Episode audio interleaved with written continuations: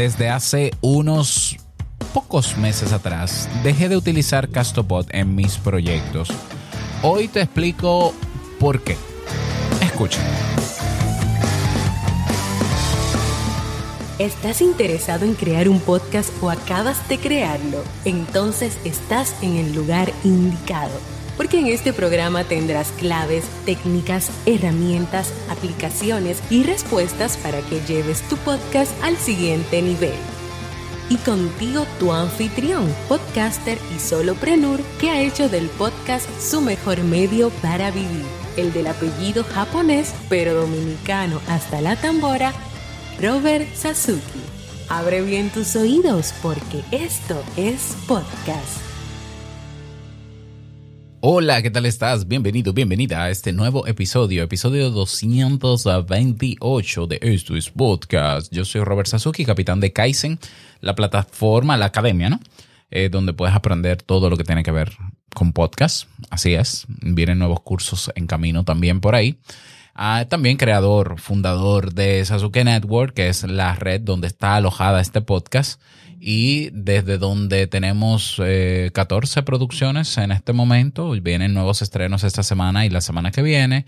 Y eh, que te puedes suscribir ahora mismo. Vas a sasuke.network y listo.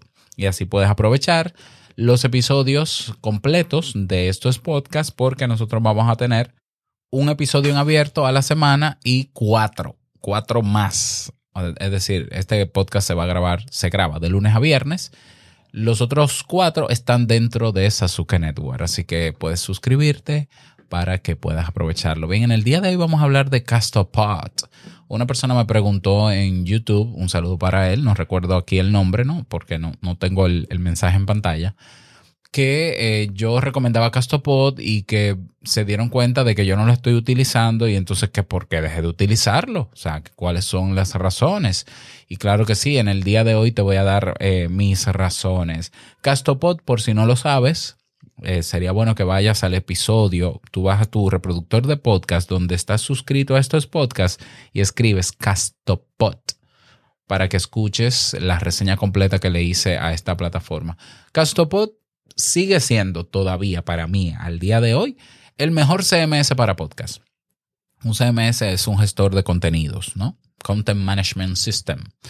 Ah, es el mejor. ¿Por qué? Porque es versátil, porque está, te lleva a adaptar tu podcast a la versión 2.0 en un Plus Plus, es decir, fácilmente.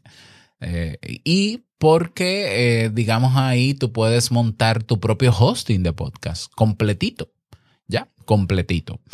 Entonces, eh, tiene muchísimas ventajas, aparte de que te puedes conectar al Fediverso eh, como instancia. Eh, es una plataforma que te ayuda a crecer tus podcasts, tiene muy buenas métricas, está mejorando constantemente. Todavía me extraña que con el tiempo que tiene Castopod ya supera el año. todavía está en fase beta. yo lo instalé incluso cuando estaba en fase alfa eh, pero ya está en fase beta. Eso quiere decir que la plataforma es cada vez más estable, más estable, más estable. Y también una ventaja que tiene es que es sin costo. Así de sencillo. O sea, tú te lo montas como si fuese un WordPress. Claro, tú tienes que comprar, los, eh, tener servicios de alojamiento, de hosting, eh, tener un dominio y bueno, tú lo conectas ahí, lo, lo, instalas sin mucho problema. De hecho, tengo un curso de, no recuerdo si es un curso o un tutorial de cómo instalar Castopod. Creo que es un curso. Eh, sí, es un curso de cómo instalar Castopod en Kaizen. Así que si te interesa, puedes adquirir el curso, tienes acceso de por vida a él. Si eres miembro de Sasuke Network, te cuesta la mitad el curso y así aprendes a montar tu instancia de Castopod. Entonces, ventajas tiene muchísimas.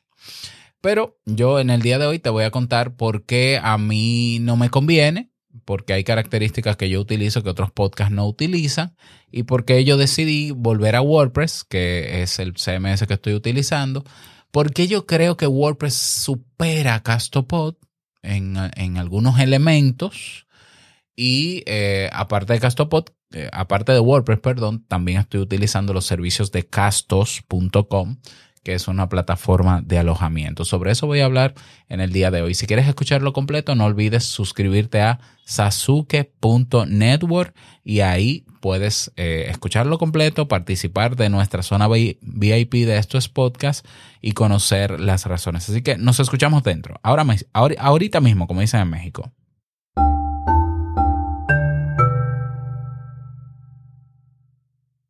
Bien, entramos en materia. Las razones. Castopod, si bien tiene ventajas, la... también tiene sus desventajas, también tiene sus contras. Eso es así. ¿Cuál es el contra principal de Castopod que está mm, em, limitado a la estructura que ellos diseñaron? O sea, a nivel de diseño de la interfaz gráfica y de la interfaz también de, de manejo, el backend, como se dice, eh, eh, tú tienes que ceñirte a, los diseños que ellos te dan y ceñirte a los elementos que te dan.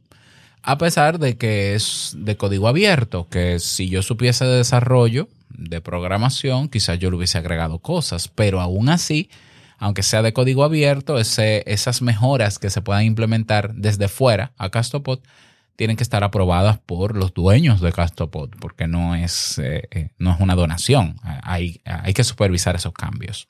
¿Ya? Entonces, a nivel de diseño, tú tienes que una sola plantilla de diseño a nivel de, la interfaz gráfica visual, el frontend. Una plantilla y lo que cambia de la plantilla son coloritos, colores y un bannercito aquí y dos cositas aquí. Ya, es el único diseño. Por tanto, si yo quisiera poner un banner en tal parte específica o un pop-up, que es como una ventana emergente, un banner emergente que te aparezca en el medio de la pantalla, no puedo hacerlo. Ya. Entonces ahí a nivel de diseño estoy limitado. Insisto, el diseño de Castopod es bonito, está bien, es, responsivo, es decir, se adapta a otras pantallas, eh, me parece muy bien, pero a mí me gusta generalmente ir cambiando cada cierto tiempo los diseños de las portadas de mi podcast. ¿ya?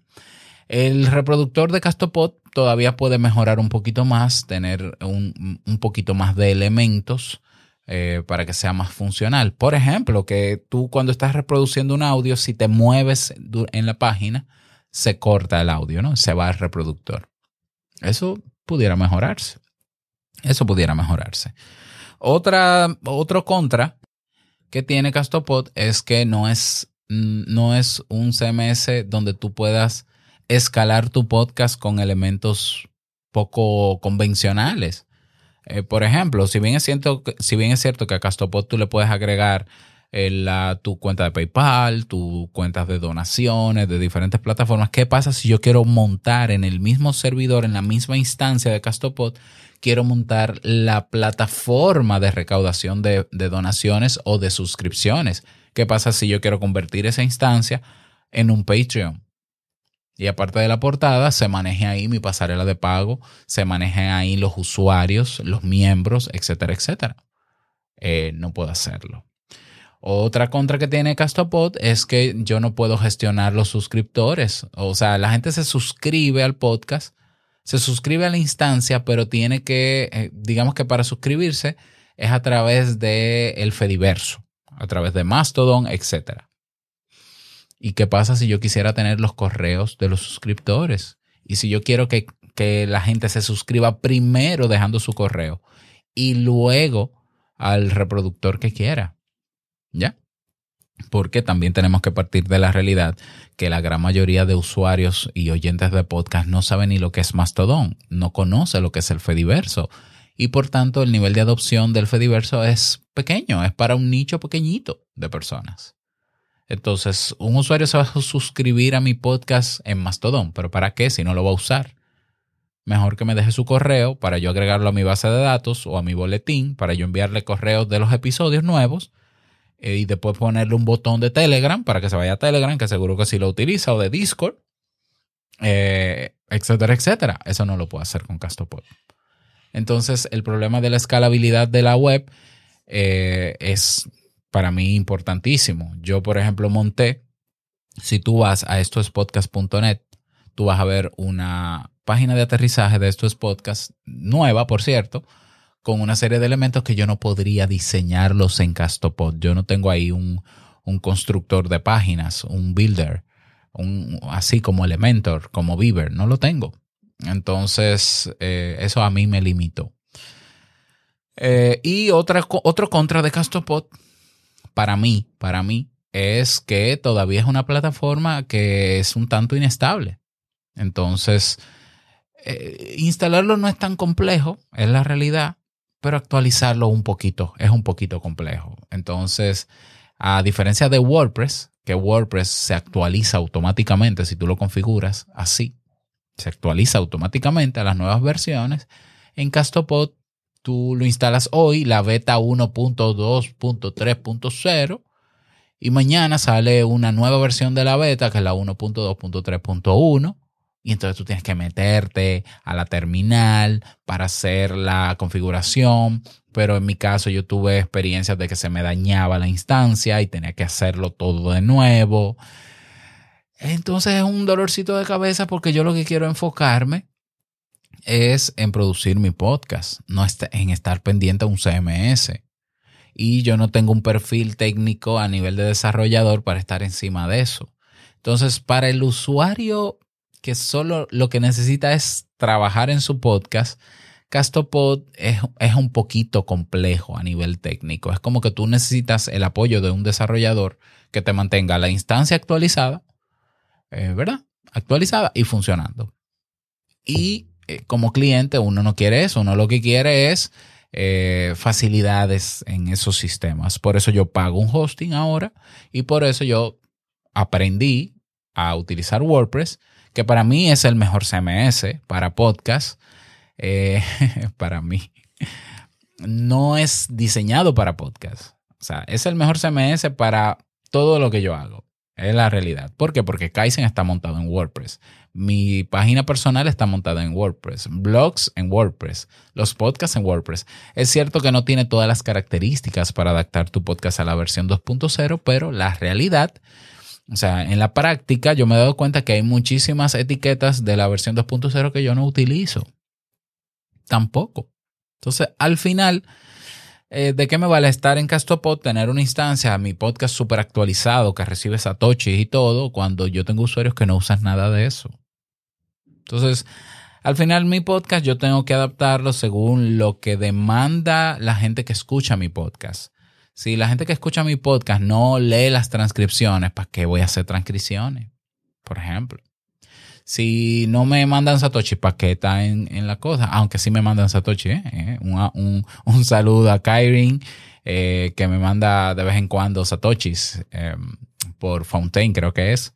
Ok, entonces, al final tú tienes que tener una plataforma que te ayude a tener lo que necesitas en este momento, pero que te dé la apertura de tú querer implementar cosas nuevas. Yo he diseñado páginas web para podcast que aparte de tener todo instalado para el podcast, también tiene una página de aterrizaje para un congreso o para un evento. Tiene página para un webinar, todo en una sola plataforma. Eso no me permite hacerlo Castopod. Entonces, Castopod yo lo recomendaría para una persona que solamente va a montar su podcast, que no piensa escalar nada, que no va luego a ofrecer ni, ni servicios, ni productos, ni nada que, y que necesite, que va a tener que necesitar el apoyo de una persona con cierta información en desarrollo para que le mantenga su instancia. ¿Ya?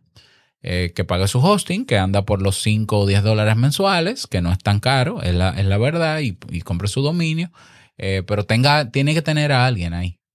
O tiene que aprender a usar la terminal y todo eso. Para eso lo recomendaría. Entonces, la experiencia en Castopod, fue interesante, innovadora, bonita, pero a nivel de adopción, mm, mis usuarios no usan Mastodon. De hecho, yo creé una instancia de Mastodon eh, pagándola y nadie la usó. Entonces, al final, por encima de todas las características que puede tener la instancia de Castopod, está el uso y la necesidad que tiene mi audiencia, que en, en la mayoría de las funcionalidades de Castopod no la utilizan. Entonces yo vuelvo a WordPress y lo que hice fue instalar, por ejemplo, todos los RSS feed en abierto que se van a utilizar para los avances de nuestros podcasts están instaladas en WordPress con el plugin de PowerPress. Todas. Por ejemplo, en Robert Sasuki está el feed en abierto de Te invito a un café, de modo solopreneur y de Esto es Podcast. En, el de Jamie está el de Vivir en Armonía y el podcast de el nuevo, déjame ver, ah, no, y Entre Pareja. Pero ya en Sasuki Network ya yo instalé tres RSS feed. Un libro para vivir, el otro es el de El campamento de los detectives y Estímate. Con esos RSS feed que son abiertos, están conectados a todas las plataformas de podcast, vamos a ir tirando ahí los avances. Ahora ya los feeds privados, que también se pueden montar en WordPress, con PowerPress, también se pueden montar con clave, con usuario, así. Yo no quise ocuparme de eso y preferí delegárselo a una empresa, aunque, aunque pagara, para que eh, me den el soporte necesario y yo no tener también que tener eso pendiente. Y más ahora que estoy en un network produciendo más contenido.